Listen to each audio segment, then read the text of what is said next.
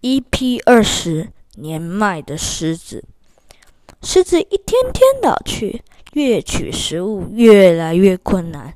他于是想出一个妙计，躺在洞穴里呻吟着，假装生病。森林里的动物纷纷前来探望，但一个个都被他吃掉了。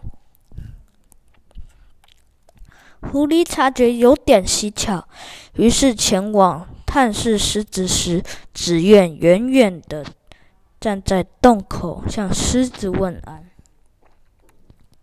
狮子装出虚弱的声音问道：“狐狸呀，你怎么不进来陪我聊聊天？”狐狸回答：“我可不想像其他动物一样，只能在地上留下进入洞穴的脚印，却没有活着出来了。”